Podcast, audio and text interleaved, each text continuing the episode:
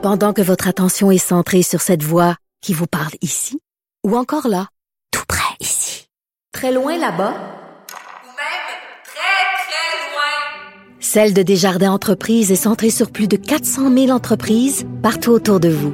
Depuis plus de 120 ans, nos équipes dédiées accompagnent les entrepreneurs d'ici à chaque étape pour qu'ils puissent rester centrés sur ce qui compte, la croissance de leur entreprise. Parce qu'en immobilier, pour être à son affaire, suivez les conseils de nos experts. Via Capital, les courtiers immobiliers qu'on aime référer. Bonne écoute.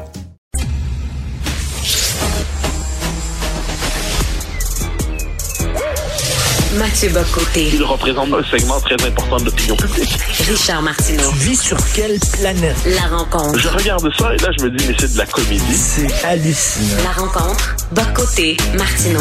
Alors, la guerre contre l'école privée, ça fait des années des années que ça dure. On ne devrait pas subventionner, subventionner l'école privée. Cela dit, si on cesse de subventionner l'école privée, euh, là, on va avoir véritablement un système scolaire à deux vitesses, Mathieu, parce que seulement les riches vont pouvoir envoyer leurs enfants à l'école privée. Oui, et ça, regarde ça, tu viens de rappeler l'argument de base pour justifier le financement de l'école privée, c'est-à-dire la possibilité pour l'État de permettre des projets éducatifs alternatifs. Globalement, c'est ça. Euh, c'est la possibilité pour chacun, pour les parents qui veulent investir davantage dans l'éducation de leurs enfants, de dire vous allez, ça va vous coûter quelque chose, mais vous n'allez pas vous ruiner pour ça. Ce ne seront pas seulement des écoles réservées à la petite élite. Mais ce sur quoi je veux revenir, qui me semble essentiel, c'est les raisons de fond de l'hostilité à l'école privée. Euh, parce qu'on le voit, là, encore une fois, le Parti québécois débattait ce week-end. Hmm. Euh, Qu'est-ce qu'on fait avec l'école privée? On la nationalise, on l'encadre, on fait de la financer. Et moi, ce qui me, me frappe à travers tout ça, c'est qu'on oublie que l'école privée, ce n'est pas une école qui se constitue contre le système public à la manière d'une école qui voudrait se dérober au bien commun, mais les écoles privées sont souvent des écoles antérieure à la Révolution tranquille, antérieure à la modernité euh, institutionnelle québécoise, et qui émerge non pas de je ne sais quelle cupidité de l'esprit marchand, mais qui émergeait de la société québécoise elle-même, qui avait voulu se donner des écoles, qui avait voulu se donner des écoles, parce que, bon, à l'école, à l'époque, il n'y avait pas de système d'éducation publique et ainsi de suite, et ces écoles, aujourd'hui, elles ont changé de statut. Alors que l'éducation publique est en faillite, alors que l'éducation publique préfère généralement, je vais le dire de manière caricaturale, mais enseigner aux enfants qui peuvent changer de sexe davantage que leur enseigner les bases de l'alphabet, les bases écrire, écrire, compter, eh bien, il faut offrir aux parents une possibilité de se soustraire à ce régime d'endoctrinement généralisé, à une école qui ne fonctionne plus, une école de plus en plus violente, une école où il y a des tonnes de profs qui se dévouent autant qu'ils peuvent, mais qui n'est plus capable de, je dirais, de mener sa mission, c'est-à-dire transmettre un patrimoine de culture et de civilisation. Et là, on pourrait me répondre avec raison, oui, l'école privée ne fait pas davantage aujourd'hui. L'école privée est aussi prise par les lubies technologistes, puis les lubies idéologiques de notre époque et tout ça. C'est vrai, mais il y a une part de contrôle plus grande par les parents sur l'école et ça permet surtout d'éviter des problèmes de comportement qui sont massifs. Puis en sélectionnant les élèves selon les notes ou selon, le comportement, ça permet dans les faits de créer des écoles d'un meilleur niveau. Et là, il y a une forme d'égalitarisme un peu toxique qui dit ah ces écoles sont injustes parce qu'elles privilégient les uns plutôt que les autres. Moi, je m'excuse dans un système où le système dans un environnement où le système public est en faillite sans qu'on le le dise clairement, c'est un devoir élémentaire pour les citoyens et pour la société de générer des portes de sortie, des bouées de sauvetage. Je vois l'école privée comme une bouée de sauvetage et je trouve que ceux qui lui font la guerre se trompent. Et ceux qui disent que ça vampirise le système public et le système public s'appauvrit de plus en plus, c'est une spirale vers le bas. Euh, moins ça va bien, plus les gens vont vers l'école privée, plus les gens vont vers l'école privée, moins l'école publique va bien. Oui, mais si l'école publique veut bien aller, si elle veut attirer des bons élèves, premièrement, qu'elle recrée des classes de douance pas seulement des classes d'excellence sportive, parce que toutes les excellences sont, permises à l'école, sauf l'excellence intellectuelle. Hein, il va y avoir du, programme sport-études, musique-études, mais la douance, en tant que telle, on considère qu'au nom de l'égalitarisme, et on se dit ça, c'est mal.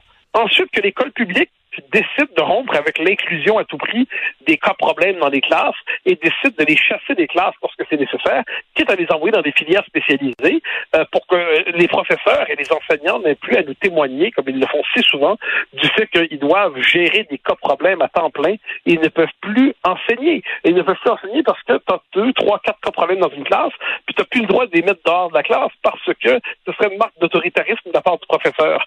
Euh, que l'école publique, je fasse son propre travail d'autocritique, qu'elle renoue avec une exigence d'excellence, de, de sévérité même s'il le faut. Et pourquoi pas? Ben alors moi, je, moi, je suis un peu vieux jeu, moi, qu'elle renoue même avec le principe de l'uniforme. Dans l'école n'est pas le lieu d'expression de l'authenticité intime de chacun, mais un lieu où on cherche à mettre de côté les différences des uns et des autres pour assurer la transmission d'un patrimoine de culture et de civilisation. Mais puisque l'école publique aujourd'hui n'est pas capable de le faire, et puisqu'elle a sacrifié l'autorité, elle a sacrifié la transmission trop souvent, pas tout le temps, eh bien moi je dis l'école privée, encore une fois, j'en fais pas une école euh, miracle. Je pense qu'il y a beaucoup de sottises qui se font privées aussi, mais c'est la possibilité pour les parents de, de rattraper un peu ce que la société ou l'État ne font plus. Eh, mais cela dit, l'école privée part avec, euh, euh, écoute, euh, une longueur d'avance sur l'école publique parce que l'école privée peut refuser les élèves en disant t'as pas assez des bonnes notes, etc. Tandis que l'école publique, ben, tu sais, l'obligation, l'éducation est obligatoire jusqu'à 16 ans, donc ils sont obligés de les prendre. Tu as raison, mais moi, je ferais absolument raison, mais je ferais la nuance suivante. Tu es obligé de les prendre, mais tu as le droit faire, ensuite de faire des classes spécialisées. Tu as le droit de faire des classes où les ceux qui sont vraiment doués ont la chance d'avoir un enseignement qui leur permet d'aller jusqu'au bout d'eux-mêmes, euh, ou ceux qui ont vraiment des problèmes seront pris en charge par des éducateurs spécialisés, euh, parce qu'à un moment donné, et, par ailleurs, si on considère, ça je dis une horreur encore une fois, mais si on considère qu'une société a besoin d'une élite, et moi je, je le crois, eh bien, il est normal en dernière instance qu'il y ait un principe d'émulation où les meilleurs travaillent entre eux, où les meilleurs travaillent entre eux, puis se tirent vers le haut. Mais puisqu'on a une conception de l'égalité trop souvent au Québec, mais en France aussi, sur le top passant, où l'égalité, ça consiste à couper ce qui dépasse, eh bien, le résultat, c'est que ça fait une école qui, quelquefois, a peur de l'excellence. Et j'y reviens parce que c'est fondamental. Est-ce qu'on compte vraiment aujourd'hui pour le système scolaire, sur le système scolaire pour transmettre la connaissance des grandes œuvres de la littérature, pour initier sérieusement la philosophie, pour initier sérieusement à l'histoire? Est-ce qu'on compte vraiment sur qui croit vraiment que l'école va faire le travail? Et c'est pour ça que tant de parents aujourd'hui sont à la recherche de l'école refuge. Et je me verrais bien mal placé pour les blâmer. Écoute, lorsque j'étais au secondaire, c'est le vieux schnock qui parle, mais tu sais, il y avait des classes allégées, des classes régulières et des classes enrichies. Euh, mais là, on disait non, c'était pas bon pour l'estime de soi parce que si tu étais dans une classe euh, allégée ou régulière, les gens pouvaient te rire de toi, etc. Donc, on a, on a enlevé ces différences-là. Est-ce que c'était une mauvaise décision selon toi? Euh, ben, bien sûr que c'est une mauvaise décision. Il parle, tu, tu dis que t'es un vieux schnock, mais laisse-moi entrer dans ton club, s'il te plaît, en tant que jeune vieux schnock, ou pas, en fait, pire, pas si jeune vieux schnock, encore jeune vieux schnock. C'est terrible, hein. C'est ça la quarantaine. On est plus jeune, on est encore jeune. C'est-à-dire qu'on sait qu'on va bientôt être vieux. Quoi qu'il en soit, euh, évidemment, mais moi, je suis dans ton club. Euh, je me souviens de, de l'école secondaire en, mon montant, où, où, il y avait, encore une fois, la discipline, mais il y avait aussi, aussi, les classes d'excellence, les classes enrichies, l'advance, et, et qu'on ait sacrifié ça, et pour moi, une espèce de... Euh, en fait, une autre preuve de la bêtise que représente l'égalitarisme, c'est non pas l'égalité dans ce qu'elle a de bien, mais l'égalitarisme, c'est l'idée de tout aplatir, généralement pour ne pas humilier ou euh, désavouer ou blesser ceux qui sont euh, ceux qui sont qui sont moins doués ou pour mille et une raisons. Puis encore une fois, je précise, moi, je, je, je, je suis pas particulièrement... On me regarde de loin ou de proche, pour comprendre que je suis pas exactement un coureur de marathon. sais, on voit tout de suite que je suis pas le sportif du siècle. Bon, ben ça me serais-je dans une ligue sportive, je le prendrais pas mal que les meilleurs veulent jouer entre eux pour affiner leur jeu. À un moment donné, il faut être capable d'évaluer minimalement sa, sa, place dans un système. Mais vu qu'aujourd'hui, la, la, moindre différence est pensée comme une inégalité légitime et une discrimination, ben, ça nous mène, ça nous amène euh, où on sait. Et en terminant, écoute, euh, tu sais, de mettre tous les étudiants euh, dans la même classe, je suis pas sûr que ça les aide parce que mettons que t'es pas très bon et t'es toujours confronté à des étudiants qui sont super bons, ça te met toujours d'en face à longueur de jour à quel point toi, t'es pas bon. Euh, pas sûr que ça les aide, ces, ces, ces jeunes-là. Mais je suis absolument d'accord avec toi. On croit servir l'estime de soi, puis dans les faits, on, ça se retourne contre ceux qu'on veut aider. Mais comme je dirais, comme chaque fois où il y a des solutions trop centralisées, des solutions trop verticales, des solutions trop qui relèvent de l'ingénierie sociale, puis dans ce cas-là, faut bien le dire, de ce, cette, euh, ce lieu, à mon avis, de la sophistication intellectuelle que sont les sciences de l'éducation aujourd'hui.